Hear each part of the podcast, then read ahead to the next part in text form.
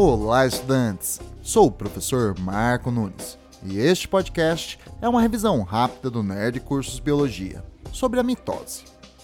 Para melhor compreender a mitose, ela foi dividida em quatro fases.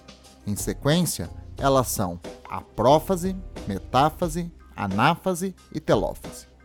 Na primeira fase, a prófase, ocorre a desorganização do núcleo celular interfásico, ocorrendo a fragmentação da carioteca, o desaparecimento do nucleolo e o início da espiralização da cromatina em cromossomos.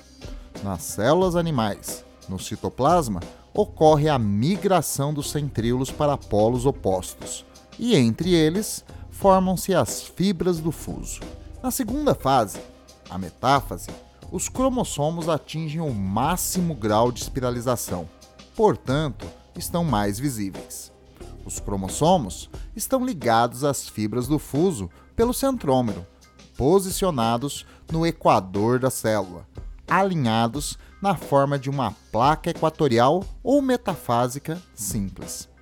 Entre o final da metáfase e o início da terceira fase, a anáfase, ocorre a divisão dos centrômeros dos cromossomos, onde cada cromossomo é dividido em duas cromátides irmãs. Durante a anáfase, ocorre o encurtamento das fibras do fuso e a migração das cromátides irmãs a elas ligadas, para os polos opostos das células.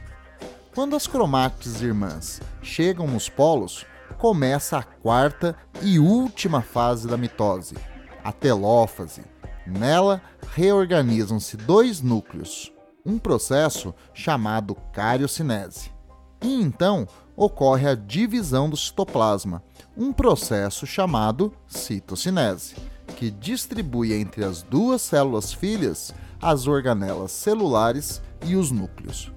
Na mitose, uma célula mãe forma duas células filhas com a mesma ploidia que da célula mãe. Portanto, é um processo equacional. A mitose nas células animais e vegetais é um processo muito semelhante, mas não idêntico.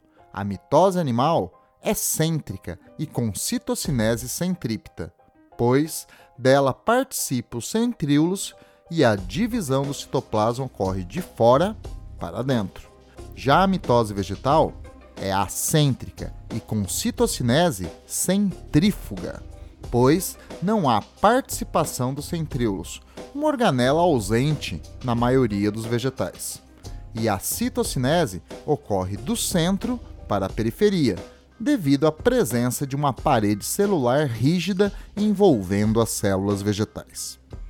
Bom, é isto aí. Continue firme nas revisões e bom estudo!